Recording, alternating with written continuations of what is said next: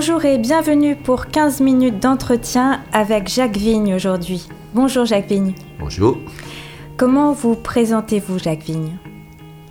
Bien, ben, le, pour moi, l'Inde a été très importante hein, dans mes choix même de profession, parce que j'étais dans les mathématiques, puis je me suis mis à faire le yoga, puis je me suis aperçu que le corps était très important. Du coup, j'ai choisi de faire médecine. Et puis après, euh, j'ai fait la méditation, je me suis aperçu que le rapport corps-esprit était très important, et j'ai fait psychiatrie. Voilà, et après, bah, je suis parti en Inde avec une bourse, et euh, pour au fait étudier la psychologie spirituelle, d'éventuelles euh, applications thérapeutiques, et depuis, je continue dans cette ligne, donc a ma propre sadhana, et puis a des applications thérapeutiques, et puis donc j'enseigne assez peu il y a des patients psychiatriques lourds, mais euh, même si j'en vois, je vois de temps en temps des psychotiques. Mais c'est surtout, euh, on pourrait dire, développement personnel, voilà, et spirituel. Si vous étiez un avatar, lequel seriez-vous? Alors, est-ce que c'est la guerre des étoiles? Si c'est la guerre des étoiles, je ne connais pas. et si c'est les, les, euh, les, les, les 16 avatars, je dirais peut-être le nain parce que je sens une aspiration spirituelle, mais pour l'instant elle est toute petite. Alors faut que je fasse des grands pas pour euh, l'augmenter.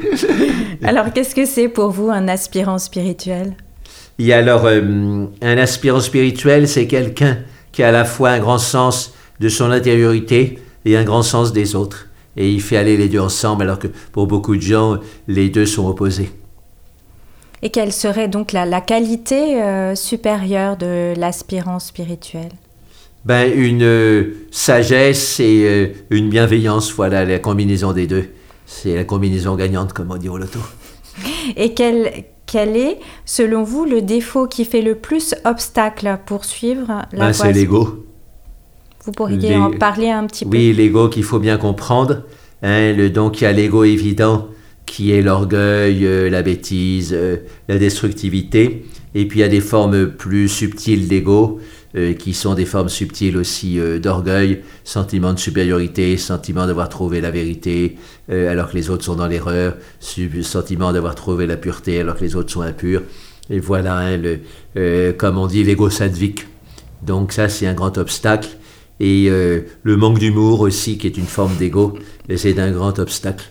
Hein, l'humour, ça met de l'huile dans les rouages. Et il y a des gens qui comprennent la vie religieuse comme être sérieux, euh, comme disent les Anglais, dead serious, c'est-à-dire sérieux à mort. Et euh, donc c'est euh, une erreur. Et, donc on pourrait dire qu'il y a cette vertu cardinale, mais on pourrait dire que l'humour est la huitième vertu. Il faut le dire dans les milieux religieux et d'ashram et de méditation et, ou de psychothérapie parce que souvent euh, on se prend trop au sérieux. Quoi. Votre parcours spirituel est-il marqué d'un regret particulier? Ben, Le regret, c'est peut-être d'avoir été trop paresseux hein, et de ne pas avoir euh, progressé euh, assez vite. Voilà. Hein, et puis, regret, quand j'ai trouvé mon maître spirituel avec Swami Vijayananda, de ne pas avoir suivi ces suggestions euh, plus sérieusement. Quoi. Je laissais passer des choses par, euh, parce que j'étais un peu, euh, comment dire, alourdi. Voilà. Hein. Il y avait des choses subtiles que je ne voyais pas. après, je voyais, mais quelque part, il faut saisir aussi sur l'instant les choses. Vous êtes un connaisseur de textes sacrés, aussi un dévoreur de livres, on peut dire. Si vous ne deviez garder qu'un seul livre, lequel ce serait? Alors, euh,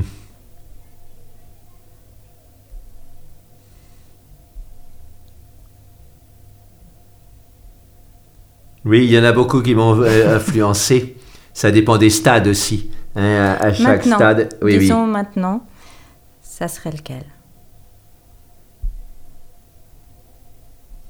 Je ne vais pas dire de texte banal, mais peut-être un un bon livre sur la non-dualité, parce que c'est mon orientation maintenant, et donc il y en a plusieurs, hein, donc, euh, euh, mais que ce soit ce thème-là qui m'aide à, aller dans un, thème qui, voilà, qui est profond, mais qui est subtil, et, donc euh, la non-dualité, c'est pas si simple à comprendre. Et c'est pas une question technique philosophique, c'est une question de d'acuité, de, sagesse. Et donc, euh, voilà, alors après, il y en a beaucoup qui sont très bons hein, sur la, de, grands sages de la non-dualité. Mais en tous les cas, c'est ma voix, donc effectivement, ce serait sur ce sujet-là. Et on a besoin de livres pour aller vers la non-dualité? Ben, Ça aide pour pas faire d'erreurs. Hein. Parce que les erreurs, ça peut être dans les deux sens. Soit on pense qu'on n'a rien obtenu alors qu'on a obtenu des choses, soit on pense qu'on a tout obtenu alors qu'on n'a pas obtenu grand-chose. Quelle rencontre vous a le plus marqué dans votre vie? Ben, Je pense que c'est les, celle de Swami Vijayananda et puis celle de, de Tenzin Palmo. Alors justement, comment reconnaît-on son gourou? Ben, Il y a un sentiment de communauté, hein, de, de, contact qui passe euh, facilement, et puis je dirais de pureté et de joie euh, qui attire voilà, alors, il y a des. Les êtres spirituels sont attirants euh, de façon générale, euh, mais après, quel est celui qui euh, est pour vous?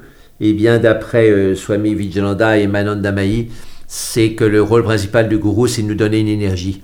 Hein, ce n'est pas des explications comme un livre ou un philosophe, c'est de donner une énergie pour la pratique intérieure. Et donc, si on ressent ça, ça veut dire qu'on a le lien. Voilà, qu'on ressent quelqu'un nous donne beaucoup d'énergie pour la spiritualité, ça veut dire que ça peut être euh, le gourou. Après, il faut vérifier. Hein, en particulier, le sens de vérité est très important. Comme le domaine euh, spirituel est subtil, euh, on peut dire à peu près n'importe quoi sur sa vie intérieure et, donc le seul critère qu'on ait, c'est est-ce que la personne est dans la vérité. Et ça, ça se vérifie dans la vie quotidienne.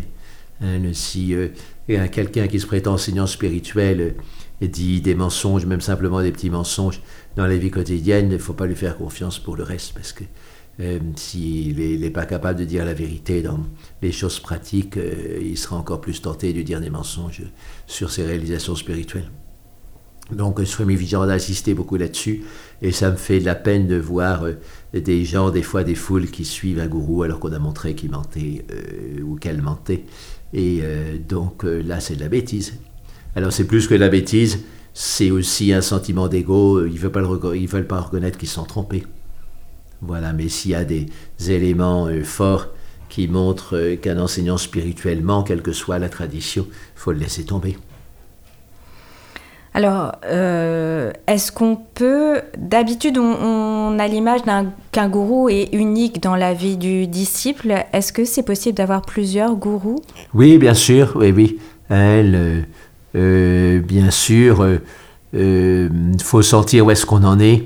Est-ce qu'on a l'impression qu'on a besoin d'aide encore ou qu'on peut se débrouiller tout seul? Et ça, c'est très personnel. Hein, c'est très personnel. et même si on ne reconnaît pas quelqu'un comme son gourou, comme son sadguru ou son lama racine, comme ils disent dans le bouddhisme tibétain, on peut quand même bénéficier grandement de, des conseils de quelqu'un de beaucoup plus avancé que nous, même si c'est plus temporaire qu'un gourou. Et voilà, alors, hum, Swami Vijanda, il avait tendance à dire que le gourou, c'est celui qui vous lance sur la vie spirituelle. Le gourou, c'est le premier, quoi, qui vous met en avant, mais ceux qui viennent après ont aussi leur importance, voilà, parce que on peut être lancé bien, mais après euh, dévié, et donc on a avoir besoin d'être corrigé aussi, plus tard. Le monde actuel vous inquiète-t-il? Ben, le monde est toujours inquiétant, hein, parce qu'il y a cette, euh, euh, cette euh, comme le dit l'hindouisme, il y a les démons qui tirent d'un côté le, le serpent Ananta et les dieux qui tirent de l'autre, avec le mont Meru qui est ballotté entre les deux, qui représente le monde. Et donc, c'est vrai que maintenant les choses vont plus vite. Les gens qui font le bien ont plus de pouvoir de faire du bien, les gens qui font le mal ont plus de pouvoir de, faire du mal. Et euh, donc avant, il y avait des mafias locales, mais maintenant, avec la facilité de la communication, il y a des mafias mondiales, il faut être réaliste. Et, euh, ces mafias mondiales, quand on essaie de les, de les dénoncer, euh, ils disent on est des complotistes, mais c'est eux qui sont des complotistes parce qu'ils font réellement des complots pour, le, pour leur propre intérêt et qui nuisent à l'humanité. Voilà, donc faut pas être naïf mais en même temps, faut pas que ça empêche de vivre. Hein, il y a toujours eu des, des gens vicieux qui ont essayé de prendre le pouvoir.